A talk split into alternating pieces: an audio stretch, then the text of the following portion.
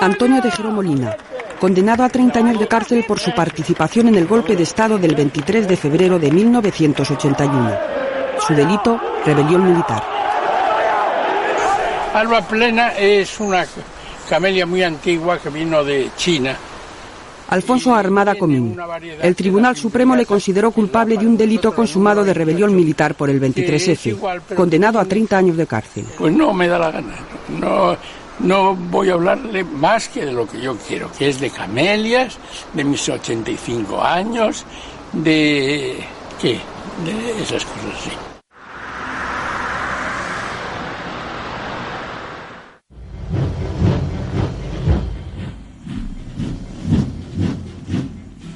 Jaime Milans del Bosch.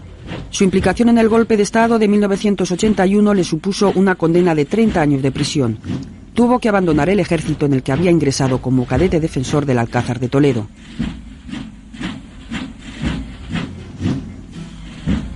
A las 5 y 25 ha fallecido el jefe del Estado, caudillo de España y generalísimo de los ejércitos. Al comunicároslo, siento el dolor que acongoja al soldado ante la pérdida del héroe legendario que ha sacrificado todo en el altar de la patria. Nuestro caudillo formó y nombró sucesor en la persona del príncipe de España, desde hoy nuestro rey. En torno a su egregia figura, cerramos filas con patriotismo de españoles y disciplina de soldados. Firmado Jaime Milán del Bosch.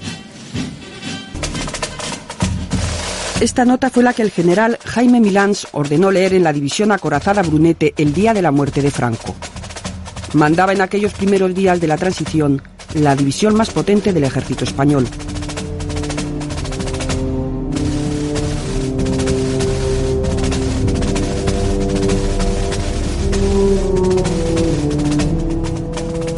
Seis años después, un 23 de febrero, fue el único capitán general que sacó los tanques a la calle.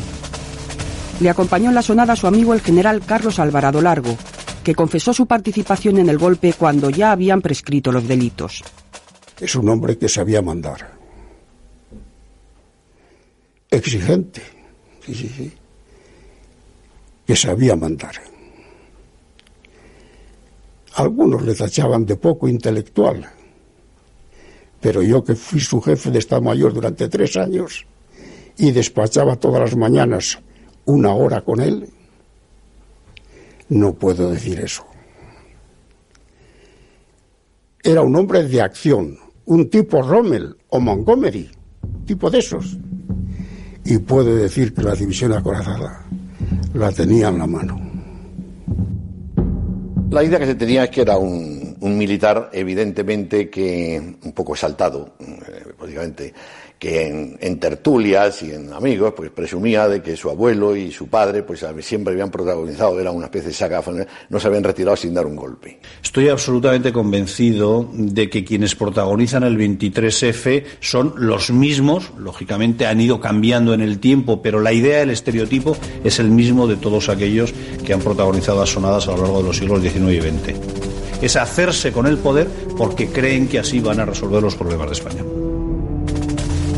El 23 de febrero de 1981, los golpistas Milans y Alfonso Armada tuvieron enfrente defendiendo el orden constitucional a un amigo, compañero en el Frente Nacional durante la Guerra Civil y más tarde en la División Azul, el general Aramburu Topete.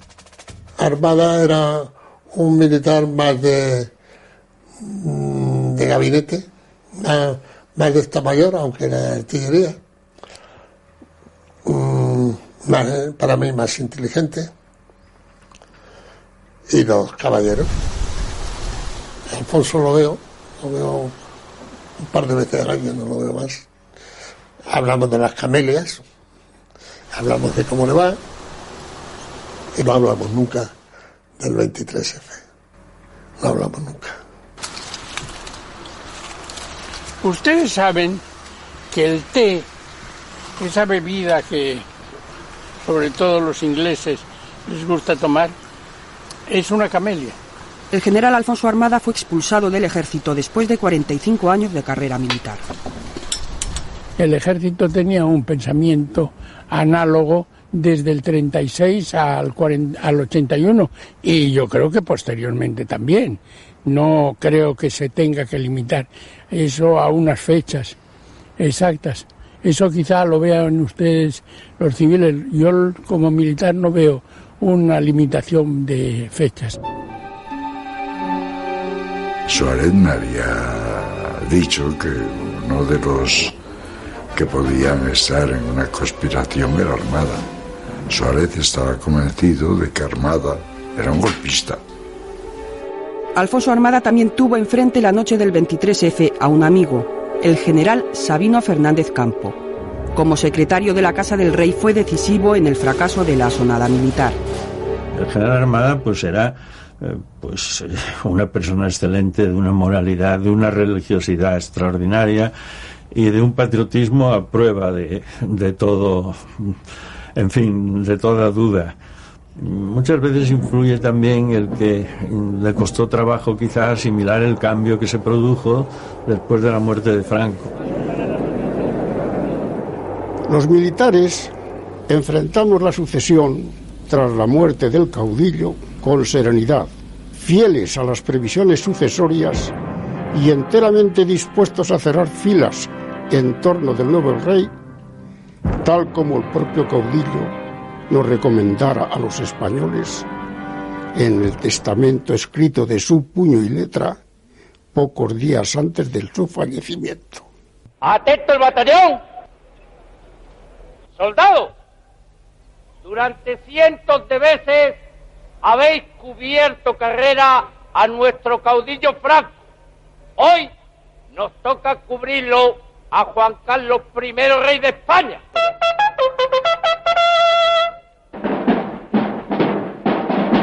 Al producirse la vacante en la jefatura del Estado, el príncipe don Juan Carlos de Borbón y Borbón prestará juramento y será proclamado rey por las Cortes Españolas.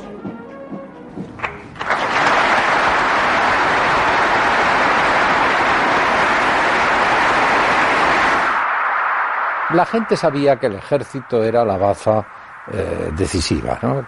Eh, había unos que esperaban que el ejército fuera autónomo para decidir lo que fuera, eh, con independencia del jefe del Estado, del que iba a ser nombrado inmediatamente, que era el rey. Pero, mm, pero eso no era el ambiente militar. Es decir, el ambiente militar, con las opiniones de unos y otros, acuerdo o desacuerdo, estaban esperando las órdenes de su jefe, que el jefe era el rey. La institución que personifico integra a todos los españoles y hoy, en esta hora tan trascendental, os convoco porque a todos nos incumbe por igual el deber de servir a España. El rey quiere serlo de todos a un tiempo y de cada uno en su cultura, en su historia y en su tradición. Ya desde un principio existía cierta preocupación y fue en el acto de proclamación de Su Majestad el Rey en el mensaje de la corona, cuando dice, y lo recalcó, insistió, lo recalcó mucho, ¿no? Que quería ser rey de todos los españoles.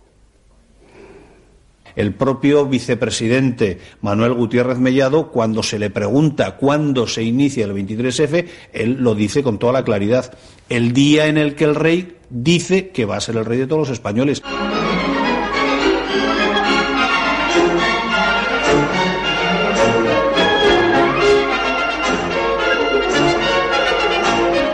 El nuestro era un ejército muy profesional, con pocos medios y muy disciplinado.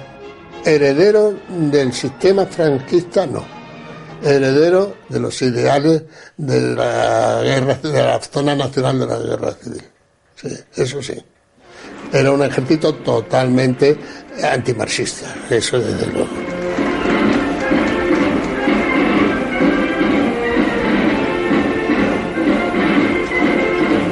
Ese momento en España había un ejército mandado por eh, generales que habían hecho la guerra civil, un ejército que más que un ejército nacional era un ejército franquista, era el ejército de media España que había derrotado a la otra media.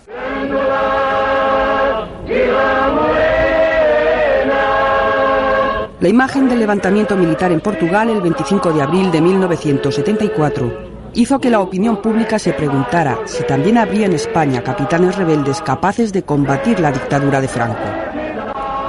Fueron pocos, pero los hubo.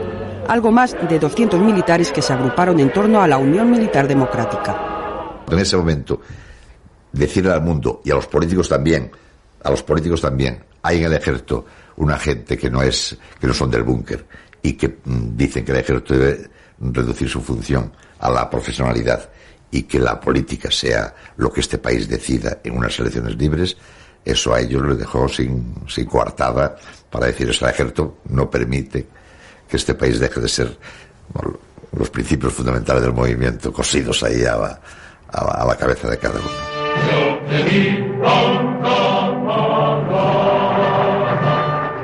Estamos aquí por nuestra propia inquietud porque nos aguijonea la injusticia y nos impulsa el deber de cerrar el paso a quienes quieran arrebatarnos la victoria.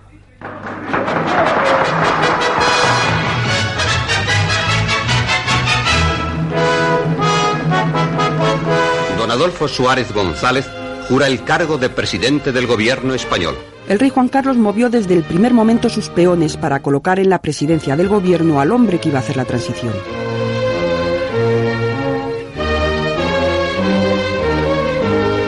Los ministros del nuevo gabinete de don Adolfo Suárez acudieron al Palacio de la Zarzuela para jurar sus cargos ante su majestad el rey. Adolfo Suárez formó un primer gabinete en el que, sorpresivamente, mantuvo a los cuatro ministros militares entre ellos Fernando de Santiago y Díaz de Mendili, un general inmovilista convencido de la autonomía militar frente al poder civil. Sería el primero en abandonar el Ejecutivo. Cuando Suárez empieza a ser conocido dentro del ejército es cuando tiene lugar una reunión que es clave en todo esto, que es la que tiene lugar el 8 de septiembre del año 76, donde Suárez decide, como en otras muchas ocasiones, coger el toro por los cuernos e irse a reunir con la cúpula militar e intentar explicarles en qué va a consistir la ley para la reforma política y las transformaciones que quiere hacer. En cuanto a los partidos políticos, el presidente fue rápido y rotundo. Estaros tranquilos. Partidos políticos, sí, pero no partido comunista.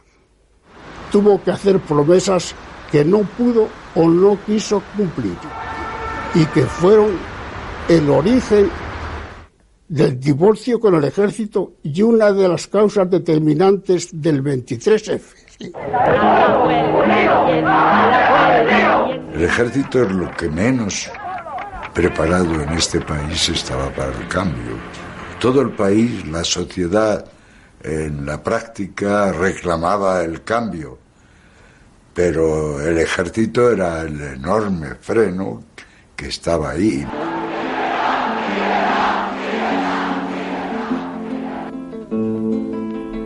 Tadones company de carrer junts.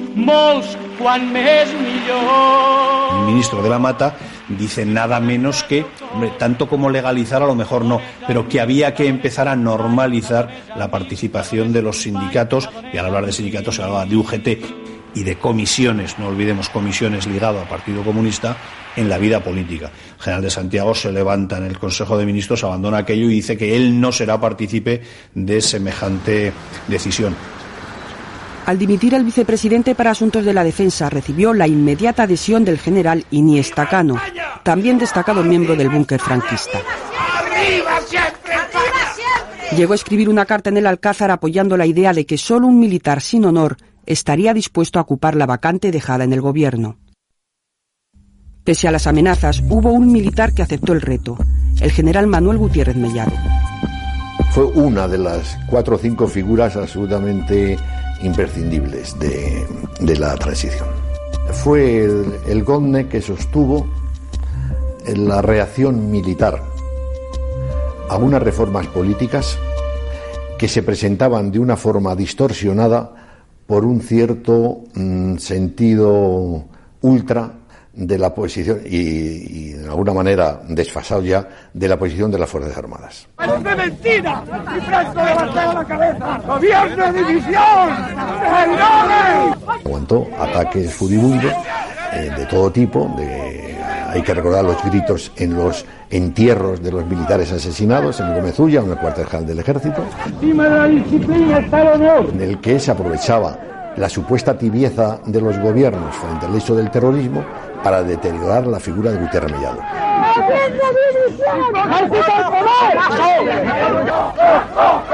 Estamos continuamente viendo grupos militares, sobre todo cuando hay un asesinato de un general, etcétera, diciendo ejército al poder, ejército al poder. El grito de esos años es ejército al poder. A cada paso que daba la transición democrática, daba otro el involucionismo alimentado por las acciones terroristas. La última semana de enero de 1977 fue dramática. Faltaban cinco meses para las primeras elecciones y se encontraban secuestrados por el grapo Antonio María de Oriol y Urquijo, presidente del Consejo de Estado, y el teniente general Emilio Villascusa. El teniente general salía de su domicilio para dirigirse a su despacho oficial en la La extrema derecha puso la puya de fuego asesinando en su despacho de la calle Atocha a cuatro abogados laboralistas y a un colaborador del bufete.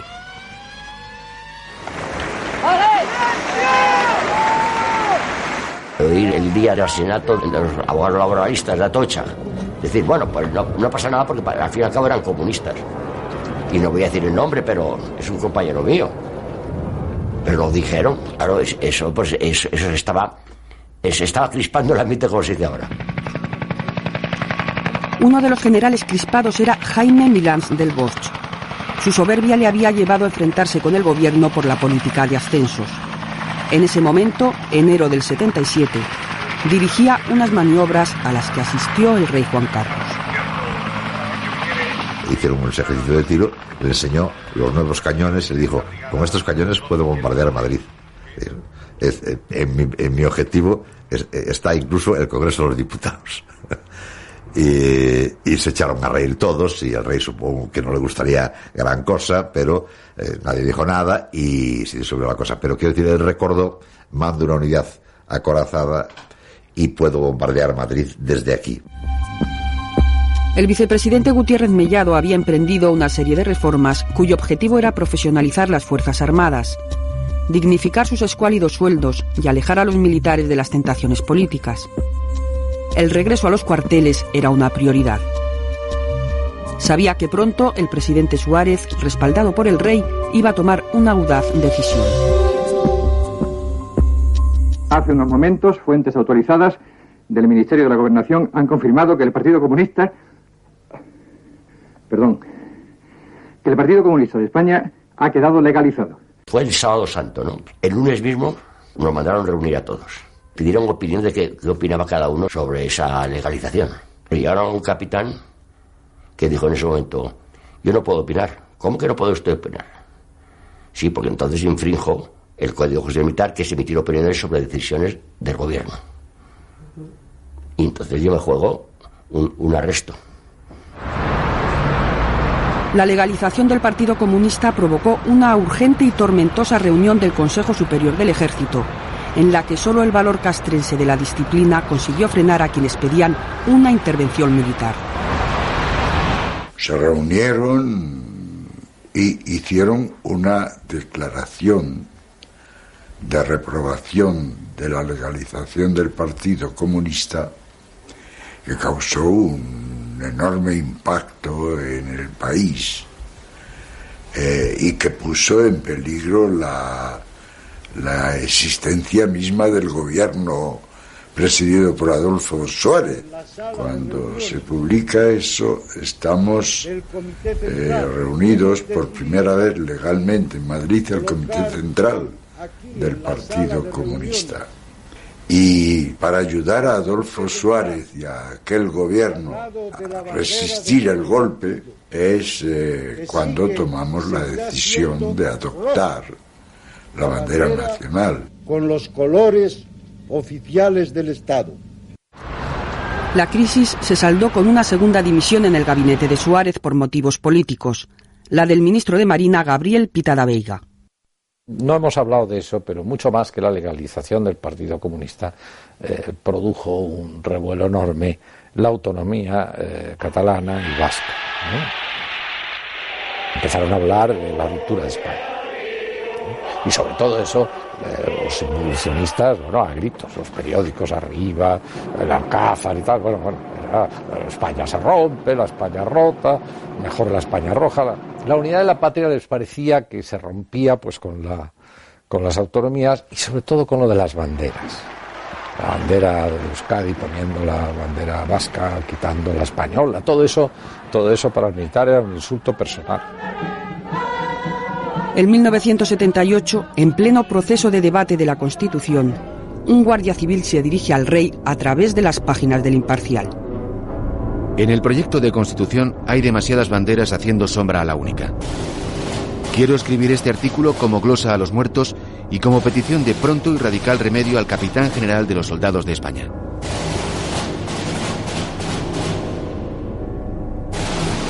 Poco después de firmar esta carta, Tejero fue uno de los dos detenidos por la Operación Galaxia, un frustrado plan para secuestrar al gobierno y claro antecedente del 23F. En ese momento de la transición, los terroristas cometen un asesinato mortal cada tres días.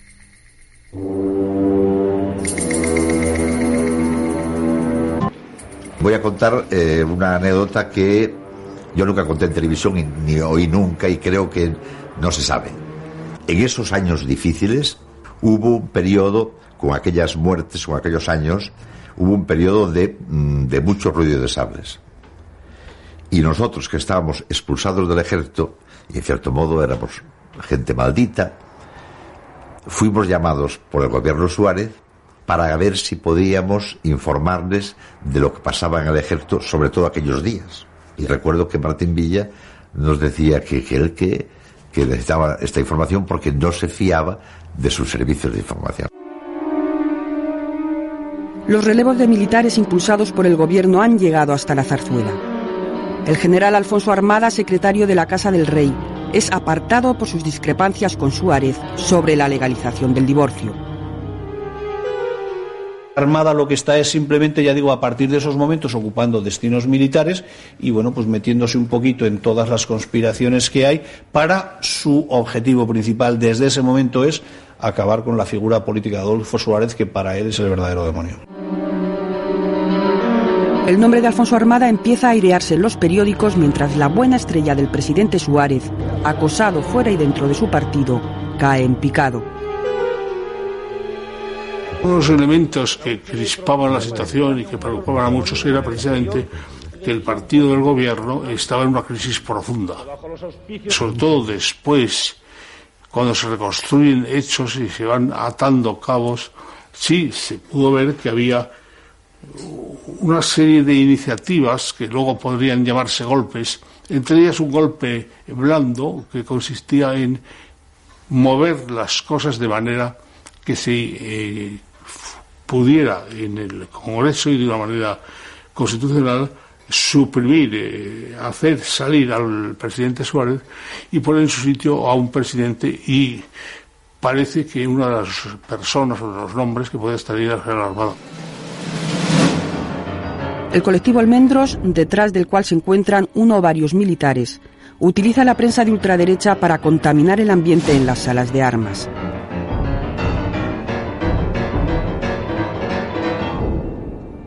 10 de enero de 1981. Jaime Milans, que ha sido nombrado capitán de la tercera región militar, y el general Alfonso Armada se reúnen en Valencia.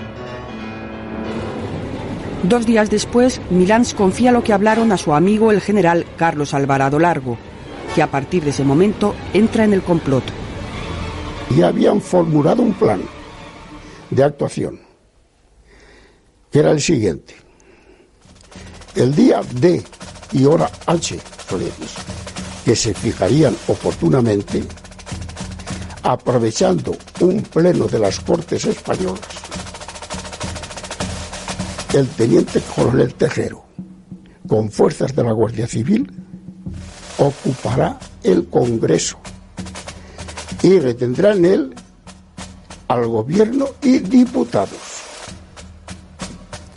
Simultáneamente, en Valencia, el capitán general dispondrá la ocupación de determinados puntos de la región militar. En Madrid, la división acorazada Brunete E1, al mando del general Torres Rojas, ocupará puntos previstos en la operación Diana, me parece que era. A partir de este momento, todas las órdenes procederán de la zarzuela, transmitidas o comunicadas por el general Armada. No lo sé si el apoyo regio de que hablaba Armada, de que había hablado Armada a Milán, existía o no existía. Digo yo, ¿fue un invento? Pues si fue un invento, fue un invento de Armada. Estamos tan absolutamente ignorantes de eso, que de haberlo sabido medio segundo antes, hubieran hecho lo imposible para que esa desgracia mm, para España y para las propias imágenes de las Fuerzas Armadas y de las Fuerzas del Orden Público no se hubiera producido. Los principales implicados en el golpe se citan el 18 de enero de 1981 en la calle General Cabrera de Madrid. Alfonso Armada no está. En ese encuentro deciden esperar un mes para ver si prospera la moción de censura contra Suárez.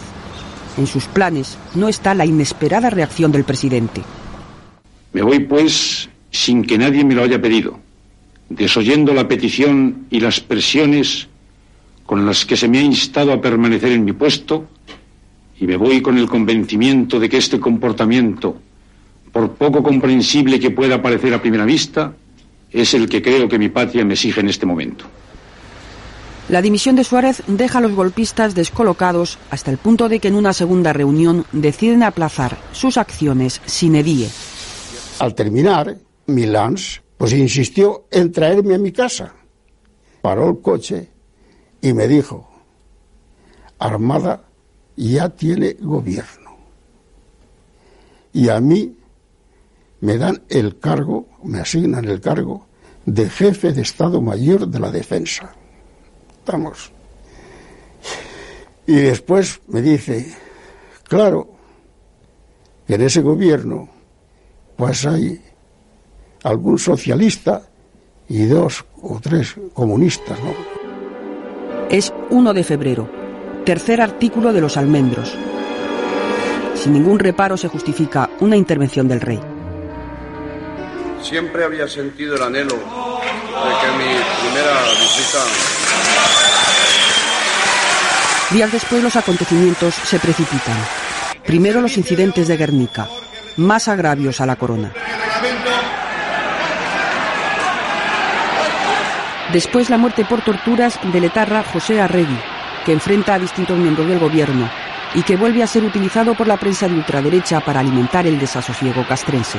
Pero mm, eh, determinada prensa, concretamente quiero recordar que la del Cázar, publica esquelas Mm, gigantescas con todos los muertos de las fuerzas de seguridad del Estado y sobre todo de la Guardia Civil por parte de manos de ETA, calentando un poco los cuarteles. Vamos a proceder a la votación.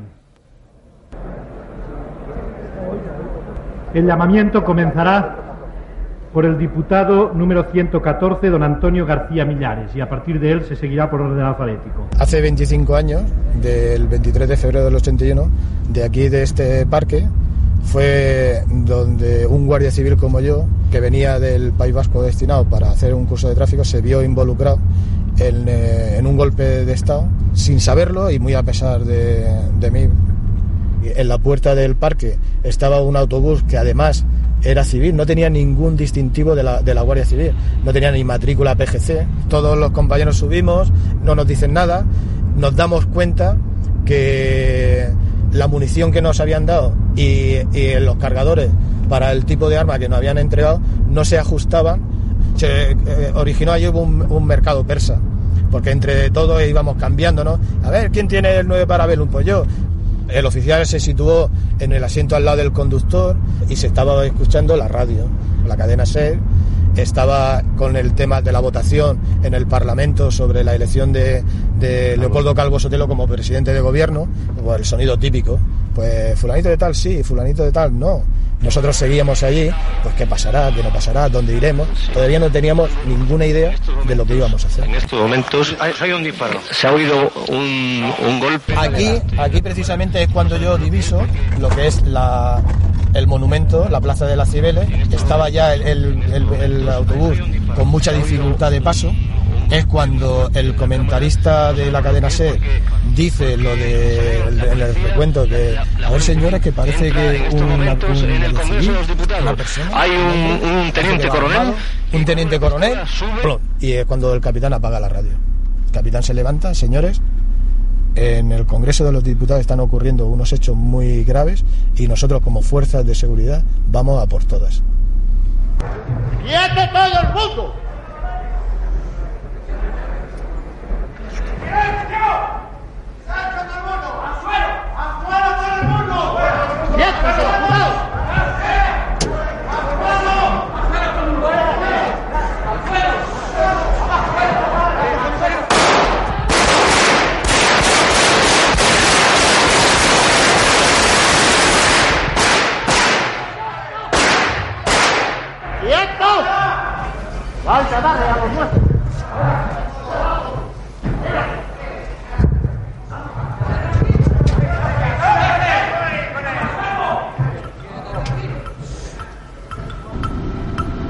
El general José Juste, al mando de la división acorazada, ha interrumpido un viaje a Zaragoza, alertado sobre la posibilidad de que algo grave suceda en Madrid. Al incorporarse a su puesto de mando, se da cuenta de que le han tendido una trampa. Otro general, Luis Torres Rojas, ha llegado desde La Coruña dispuesto a sublevar la división. Nunca perdí el mando, pero he de decir también que en todo momento procuré no dar pie para que se me neutralizara. Y ahí creo que estuvo la clave de mi actuación. Yo no tenía exactamente la impresión de estar al mando de una división sublevada, pero tampoco podía saber con exactitud cuántos eran los involucrados en el asunto y hasta qué punto lo estaban. Por eso consentí, sin oponerme explícitamente, que se pusiera en marcha la operación Diana, que por otro lado era una medida de seguridad y que en cualquier caso requería de un proceso complejo previo a su puesta en marcha. En ese momento se reciben órdenes de mm, estar preparados y municionar, eh, repostar vehículos, etc. Hay que tener en cuenta que estábamos hablando de ciento y pico vehículos, cada uno de ellos cargaba 900 litros de gasolina y munición de cañón, munición de ametralladoras, munición individual, etc. Llevaba mucho tiempo. El 23 de febrero de 1961 yo era capitán de artillería al mando de una batería de cañones autopropulsados en la división acorazada Brunete. Las órdenes que tenía era ir al retiro. Con unas piezas que pesan cada una casi 40 toneladas hubiera dejado el, retiro pues como el, campo, como el campo lunar, vamos, como un campo lunar. Buenas tardes. No va a ocurrir nada, pero vamos a esperar un momento a que venga la autoridad militar competente para disponer lo que tenga que ser y lo que él mismo diga a todos nosotros. Los oficiales opuestos al, al, golpe eh, estábamos tratando de ver qué podíamos hacer. Y entonces decidimos que no era bueno oponerse frontalmente, ya que mm, lo hubieran resuelto rápidamente quitándonos el mando, encerrándonos en cualquier cuartucho y dando el mando a personas más adictas. Entonces decidimos actuar poniendo todas las chinas que pudiéramos en el camino. Lo primero que hicimos fue preguntar para qué a dónde íbamos, a favor de quién, en contra de quién, a, dónde íbamos con nuestro, todo nuestro material. Y la única respuesta que recibíamos era por España, por el rey, por el rey, por España. Pero ¿a favor de quién? ¿Qué, en estos momentos qué es España y qué es el rey? ¿Qué, ¿Qué se está haciendo aquí? Justo estaba, diríamos, desorientado, en el sentido de que él era jefe de la división, pero veía que no la estaba mandando, que había otra persona, el desconcierto debía de ser enorme. Entonces nos pusimos en comunicación y él me preguntó, ¿pero qué está pasando? Y yo le pregunté, no, dime tú qué está pasando. Tuvimos una conversación un poco extraña, sin saber ninguno de los dos muy bien cuál era lo que estaba sucediendo. Y Entonces, después de un rato de esa conversación extraña, me dijo, bueno, pero vamos, en definitiva, ya está ahí Alfonso. Digo, no. Bueno, pero le estáis esperando. Y de ahí viene, no, no está ni se le espera. La pregunta de Juste abrió un poco los ojos de que por qué se pensaba ya seguro que tenía que estar Alfonso Armada allí. Armada está en el cuartel general del ejército. Ha conseguido, después de la dimisión de Suárez, el nombramiento de segundo jefe de Estado Mayor. Desde allí propone trasladarse a la zarzuela, pero la perspicacia de Sabino Fernández Campo le impide, esa noche, estar junto al rey. Entré hacia el Congreso por la entrada que hay de la verja entre los dos edificios del Congreso. En aquel momento pues, salía Tejero del pabellón del Congreso con una pistola en la mano y con seguido de cuatro o cinco personas más. Cuando me vio, la pistola que llevaba en la mano derecha, la pasó a la izquierda, me saludó reglamentariamente y entonces yo le dije, Tejero, eh, no siga usted con esta locura, mm, ríndase, entréguese y tal. Y me dijo, mi general, primero le mato y después me pego un tiro.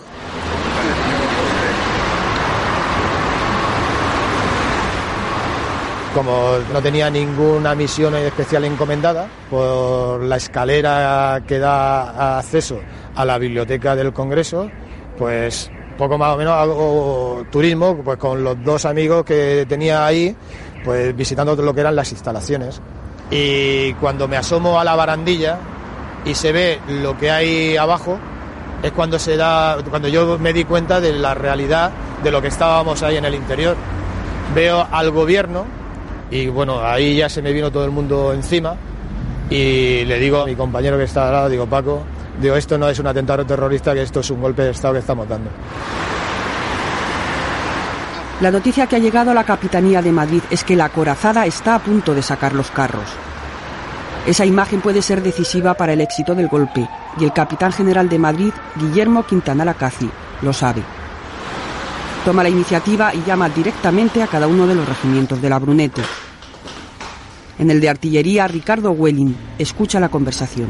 El teniente general Quintana Lacazi en aquel momento le comunicó al coronel que no moviera absolutamente nada de la unidad, que cualquier que una sola rueda de cualquiera de los vehículos bajo su mando que saliera por la puerta del cuartel era responsabilidad exclusivamente del coronel y a él se la exigirían.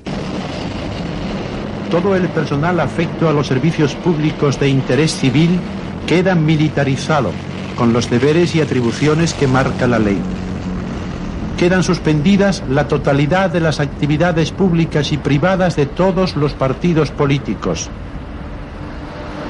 Todos los cuerpos de seguridad del Estado se mantendrán bajo mi autoridad. El rey habló con los capitanes generales eh, y la verdad es que todos eh, se acomodaron inmediatamente, eh, incluso al, al general Milán se le mandó un, un FAS con las órdenes por escrito para que retirara las fuerzas, etcétera. El único que defendía un poco la postura, porque era el que se había lanzado verdaderamente a la calle, era el general Milán del Box, yo quería hablar con él, y él dijo, esto está muy grave, aquí yo no veo más que la solución armada, eso lo dijo en alguna ocasión, es decir, la solución armada era presidente de ese famoso gobierno de concentración que, que incluso creo que estaba en una lista, no lo sé, alguien dice que lo vio. La solución armada en esos momentos ya no es constitucional porque hay un Parlamento secuestrado. El general Armada, pese a ser consciente de este cambio cualitativo, propone ir al Congreso para desbloquear la situación y ofrecerse como presidente de un gobierno de concentración. Él sigue sosteniendo que su actuación de presentarse como solución ante el, ante el teniente en el tejero contó con el, la autorización expresa, si bien a título particular, tanto del general Gabeiras, de quien dependía, como del general Sabino en la zarzuela, a título particular. Y que su, el único móvil que le movió era mm, evitar un baño de sangre ante la situación que se vivía en el Congreso y hacer lo posible, pues, sacarle del atolladero en que se había metido a su amigo Milán del Bosch. Llevaba en el bolsillo de su guerrera una lista con un gobierno que pretendía presentar y que fuera aprobado por los diputados.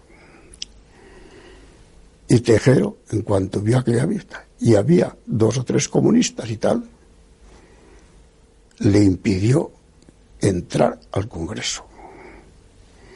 Y ya fue el fracaso definitivo.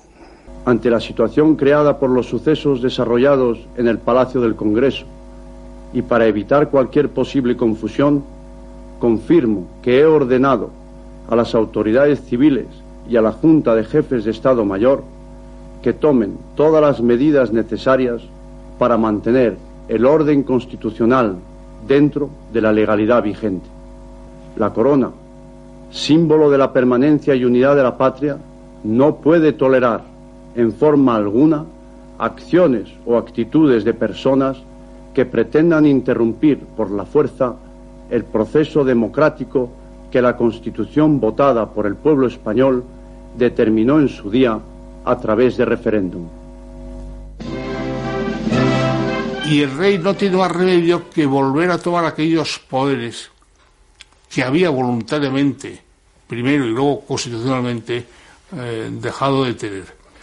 Y los usó de una manera decisiva, eficaz, rápida, dando aquella alocución televisada que tranquilizó definitivamente al país y antes, supongo, llamando a una serie de altos mandos militares para dar esa tranquilidad de que él estaba detrás de la Constitución.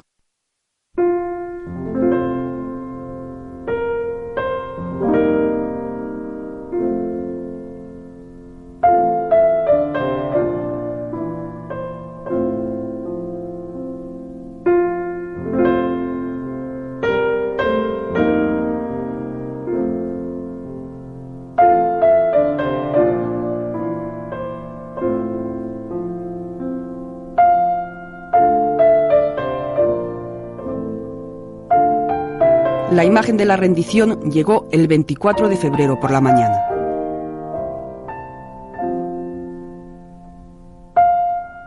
Yo estaba con una deuda moral interna hacia lo que representa esta institución. Con este reportaje la quería alabar, dar a entender lo que es mi sentimiento hacia lo que es un Estado democrático y de derecho y decir y pedir públicamente a la sociedad, pedirle perdón, porque lo que ahí se hizo fue a pesar de la voluntad que muchos como yo pensamos de la forma que yo pienso. Manuel Martínez es protagonista de un reportaje de la Asociación Unificada de la Guardia Civil. Con él han querido lavar culpas que no fueron suyas y hacer un homenaje al Estado de Derecho. ¿Qué es lo que falta para saber todo? Pues que el general, el teniente, el teniente con el tejero, el, hablará, pero hablara no en ánimo de defensa, sino en servicio a la verdad histórica. Y que contara realmente, realmente lo que pasó, por qué lo hizo, con quién lo hizo y por qué lo hizo como lo hizo. Eh, creo que es el único que lo puede hacer.